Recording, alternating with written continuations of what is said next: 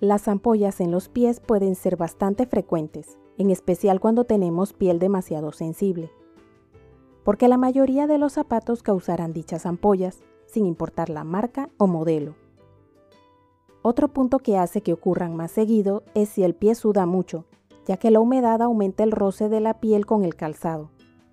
Esto sucede hasta utilizando medias, porque he probado para tratar de evitar el roce. Lo que puedo decir es que ya puedo con solo probarme un calzado saber si me va a sacar ampolla. Porque si con solo medirme lo siento que me molesta, eso que dicen que el zapato cede o el pie se acostumbra, no es mi caso por lo menos. Sin importar la marca, cuando me lastiman al medirme, evito comprarlo, porque es muy probable que termine con por lo menos una.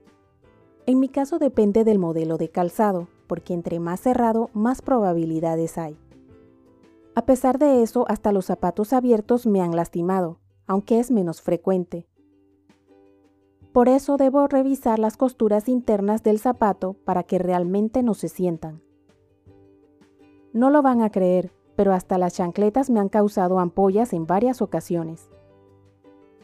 De pronto puede ser por tener la piel muy sensible, como ya me han dicho los especialistas. Estás en Moututi, tu podcast si te gusta, te agradezco le des me gusta, comentes y te suscribas a Mode en tu plataforma de podcast favorita para adecuar los temas y saber la plataforma que prefieres. Lo que en mi caso me limita a comprar zapatos sin medírmelos antes, para evitar lesiones dolorosas. La talla del calzado no tiene mucho que ver porque pueden quedarme bien, grandes o apretados e igual me lastiman. El no sentir las costuras de los zapatos por la parte interna que toca el pie ayuda a reducir la probabilidad de que ocurran. Hasta se reduce la posibilidad cuando utilizo zapatos abiertos, como puede ser la sandalia. He notado que cuando el pie suda es que suelen aparecer más o ser más grandes. Creo que es porque la humedad causa que el pie se pegue al zapato y al caminar ocurre la fricción. Es difícil comprar zapatos al tener la piel demasiado sensible, porque ya no solamente es buscar que sea cómodo y económico, porque hay cómodos que no causan dolor en el pie, pero que me lastiman la piel. Buscando solución al problema, encontré muchas opciones para evitar que ocurra. Lo que sucede es que en mi país no se lograban conseguir, además que pedirlo por internet no era rentable. En mi constante búsqueda me enteré de que una farmacia de la localidad tenía una cinta adhesiva para evitar las ampollas. La compré para no dejar de probarla, por si acaso funcionaba y siempre que la utilizo no me salen ampollas. Claro que solamente me protege donde me la coloco, pero es un avance para poder utilizar esos calzados que no podía. Porque a veces, por más que me pruebo el zapato y no me molesta, puede causármelas. Así que tengo zapatos que no utilizaba para no vivir el dolor de las dichosas ampollas. Eso sí, el día que se me olvida es seguro que termino con una de tamaño como de una moneda de 25 centavos norteamericanos. Buscando en internet vi muchas opciones para evitarlas como una especie de crema que se coloca donde suelen aparecernos. Puede que a ciertas personas les funcione, pero siento que al sudar el pie el producto no va a durar mucho. No a todos nos aparecen las ampollas por la misma razón, ya que hay personas que no les suda el pie y les salen. Otras les sale con los zapatos nuevos solamente. Luego de unos días ya no les molestan. Porque como en todo, cada persona le afectan las cosas diferentes y reaccionamos distinto. Es difícil encontrar una solución que le funcione a todos por igual. Lo que hay es que ir probando hasta encontrar la que nos ayude. La cinta adhesiva para evitar ampollas que utilizo es muy parecida a una de las clases que utilizan en las cirugías. Digo una de ellas porque hay una gran variedad de cintas adhesivas para cirugías. Es bastante gruesa, fácil de cortar con las manos sin necesitar una tijera y práctica para aplicarla. A la hora de retirarla cuesta un poco, pero no mucho que ni llega a lastimar mi piel.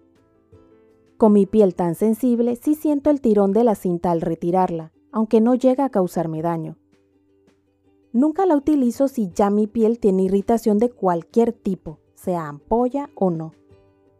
Lo evito ya que al retirarla no creo que ayude mucho ese jalón, cuando la piel se encuentra débil. principalmente porque se adhiere muy bien a la piel, que el sudor no me causa que se despegue. Mucho menos se me ocurriría utilizarla con una ampolla o con el pie en proceso de recuperación, porque sería causar más daño. Tocaría esperar que la piel se recupere sola, para luego de unos días de tener la piel sin problema utilizarla. Antes pensaba que me salían ampollas por mi forma de caminar o por el tipo de calzado. Hasta que luego de utilizar un calzado que no me había causado nada, me lastimó. Me fijé bien qué era lo que veía diferente ese día, porque ya había caminado largas distancias sin problemas. Y allí fue que noté que ese día hacía más calor de lo normal. Revisé mis pies y estaban algo sudados.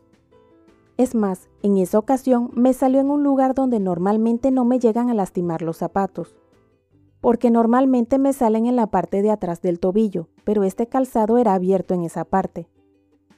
Me lastimó en el empeine del pie, algo que aún no me explico ni sé si a alguien más le ha sucedido. Supongo que alguien en alguna parte del mundo debe haberle sucedido, pero no es lo común. Sanar esas ampollas fue algo complicado, porque al utilizar las chancletas en casa me lastimaban. Así que aún sin calzados puestos, mi pie seguía sin poder recuperarse. Por esos días tuve que dejar de usar hasta las chancletas en casa para que la piel se recuperara. Utilizar calzado que no tocara esa parte del pie para reducir el roce y hasta utilizar gasa para proteger la piel al salir. Mi episodio más gracioso con ampollas ocurrió cuando me salió una de tamaño gigante. Al estar en la calle empezó a molestarme, pero pensaba que era una pequeña y no le presté atención. Fue la peor decisión, porque al seguir caminando fue empeorando, al punto de que llegó a ser casi de la mitad del tamaño de una pelota de golf. Gracias a Dios, mi hermana es doctora y me dio por enseñársela para saber qué debía hacer. Al verla, no podía creer que fuera tan grande. Me dijo que no quedaba otra que drenarla. Me salvé porque es doctora y sabe la manera correcta de hacerlo, porque de otra forma no hay otra que ir al médico. Las ampollas deben dejarse tranquilas y que se curen solas para evitar infecciones o complicaciones. Cuando son demasiado grandes, se debe acudir al médico para que con las medidas correctas y cuidados decida la mejor solución. Recuerden siempre en lo posible evitar las ampollas, en caso de que aparezcan, mantener una buena higiene y no reventarlas por ningún motivo en casa. En caso de duda, es mejor acudir al médico para que pueda evaluarnos. ¿Sufres o has sufrido de ampollas en los pies? ¿Has encontrado alguna otra opción para evitarlas o aliviarlas? En los comentarios puedes dejar tu experiencia o la solución que te funciona para reducir su aparición. Si te gustó, te agradezco te suscribas a mi podcast Mode Tutti en la plataforma de tu preferencia. Indica que te gusta y deja tus comentarios dentro de la cordialidad para poder adecuar los temas y saber la plataforma que prefieres. Puedes seguirme en mi blog moututi.com, en Instagram, Twitter y Facebook como arroba y en mi canal de YouTube Moututi.